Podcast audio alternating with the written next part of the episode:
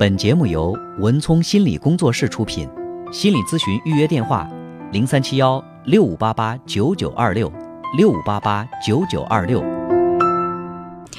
喂，你好，喂，你好，哎文聪老师是吧？哎，你把这个听筒调整一下，你的声音特别小。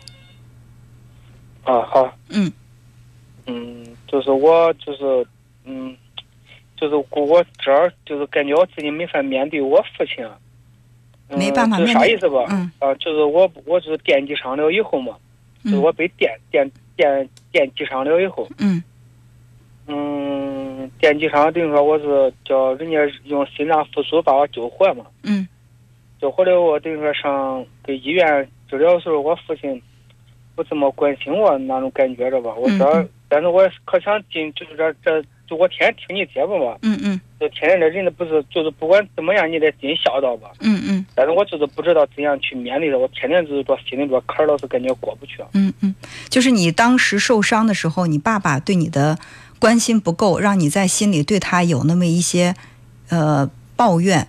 所以说，现在到了该尽孝心的时候，你觉得面对他，心里面很难去好做到，就是完全没有任何这个阴影的，就对他好，诚心诚意的对他好，是这个意思吗？嗯，是的，嗯、爸爸现在多大年龄？五十五十二了吧？五十二。呃，他现在在就是在生活上需要你对他的照顾吗？不需要。不需要。呃，你现在跟他的这个关系呢，是一种什么？可可僵，特别僵僵硬那种。哦哦，呃，就是在你出事儿之前，你跟爸爸的关系怎么样？出事之前，主要是我天天在外边外边嘛，我天天也不怎么，也不俺俩不怎也不咋经常跟一块交流。嗯嗯。呃，你那你们那个兄弟姐妹几人？嗯，就一个姐，我一个姐，那啊，嗯，就是你们是姐弟俩是吧？嗯，对，啊，你爸爸对你姐姐你觉得怎么样？这我不清楚，我不知道。如果是不清楚、不知道的话，可能也就不怎么样，是吧？如果说你、你、你从小到大，你看着你爸爸对姐姐特别好，然后总是冷落你，你肯定在心里面印象特别深刻，早都把这个事儿记心里了，是不是？就是通过这个，我就我就感觉哈，不是说你爸对你冷淡，可能他就是一个性情这么冷淡的人，他对孩子都这样。嗯，是不是？如果说你兄弟姐妹几人，他对其他的孩子都好的不能行，就单单对你看不顺眼，然后或者说你有困难的时候他就袖手旁观，那可能真是孩这个爸爸对你有成见，你你在心里面有怨言，这个我都特别能理解。但是你说你们姐弟两人，他对你姐姐怎么样你不知道，然后就是觉得你生生病住院的时候，呃受伤住院的时候，他照顾的不周到。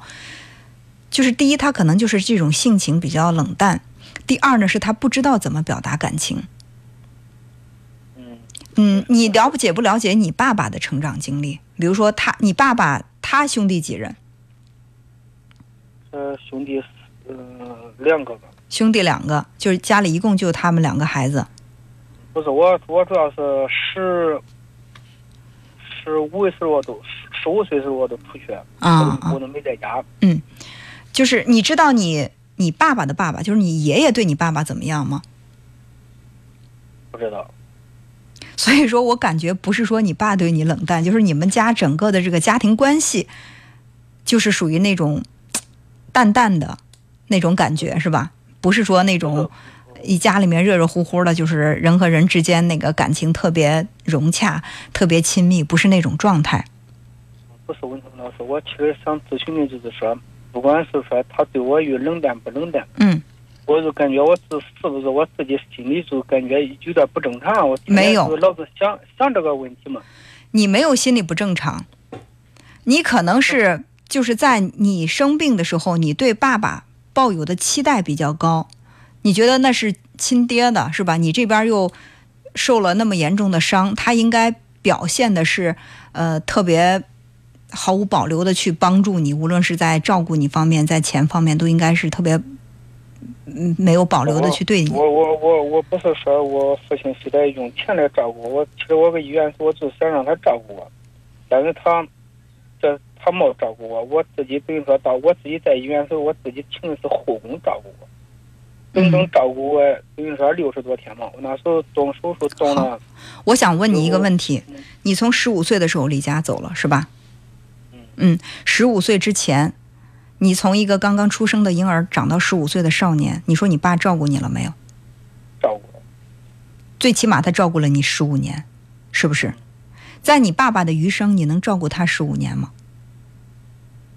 我其实我一直在想，就昨天晚上我听你节目嘛，嗯，你又说说人家就自己生命都是父母给嘛，嗯，我就想给这一切放下，我说就是他那那我我得我得尽孝心，但是我老是我尽孝心肯定不错，肯定会尽，但是我是想让他知道这不，就是说自己老就是说你自己做错啥事儿一定要知道，不能就是说愚孝那种，知道吧？嗯，但他老是感觉体会不到，知道吧？就是这种。你希望你爸爸体会到，对，他当年的行为伤害了你，啊，是吧？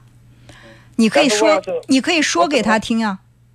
我直接我和他说过，我我要是说直接要跟他说这种这种情况的话，他就感觉他就会大发雷霆那种感觉，脾气可赖，知道吧？嗯，那看你用什么方式来说了。就是做那，就是可，就是心平气和嘛，就是谈心那种，对吧？如果你还没有尝试，你就已经认定了，你只要一开口说这个事儿，你爸就会对你大发雷霆，那就先不说。你也不用非得在心里面去接受，说，哎呀，我我必须从心底里要去孝敬我爸爸。你可完全可以尽责任，不用有情感，没问题的。因为什么？因为就是现在爸爸五十多岁，其实并不需要你怎么去照顾。爸爸未来的生活需要你能够照顾他几天，其实我们现在都不知道，是不是？那因为有有的老人可能活到八九十、九十多岁还身体倍儿棒，不需要别人照顾，甚至还是去帮孩子呢，对不对？所以说，现在首先爸爸需要不需要你去照顾，然后能够在生活上依赖你几天，现在还是一个未知数，是不是？你现在想的是，万一你爸爸需要你去照顾的话，你不能够从心底里对他好。你可能会带着怨气，或者在心里不平衡去照顾他。那如果你心里有怨气或者感到不平衡的时候，你就要想一想，最起码你爸爸照顾了你十五年，你要如果说以还债的方式，你也要照顾他十五年，才能把这个债还清了。对，对吧？那这就从这一点来考虑，你去照顾爸爸十五年，再谈接下来你还要不要照顾他的事儿。就是就是，如果说追求一种完美的感觉，就是你。不管不不但是在行为上、行动上对你爸爸孝敬，你从心理上对你爸爸也特别孝敬，这是一种完美状态。但是如果你心里始终过不了那个坎儿，你觉得当年你生活陷入低谷的时候，你爸爸他表现的有点冷眼旁观了，有点对不起你，你没有办法在情情感上跟他亲近也没关系，你只要把你的责任尽到了就可以。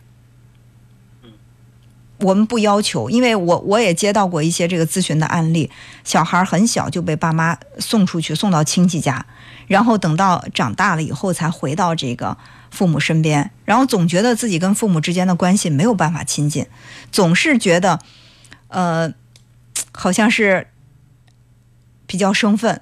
然后也会孝敬父母，也会给父母呃买东西，也会去伺候他，但是就是没有那种从心底里发散出来的那种亲近感。我说没有就没有了，你已经做得很好了。因为在他成长的这个最最关键的这个童年幼年时期，爸妈没陪他，他没有建立起这种亲密感情，那这个你就是装也装不出来，你就是努力的逼着自己让自己跟爸妈亲近，可能也做不出来，何必为难自己呢？是不是我们只要把自己的责任尽到了就足够了？但是，当你连责任也不想尽的时候，你一定要想，我最起码从出生到十八岁，这个我到成人这个阶段，这一切是爸爸照顾我的，妈妈照顾我的。那就从这个情分上来讲，我也应该去用这种方式回报他们，好吧？嗯，好，那就这样，再见。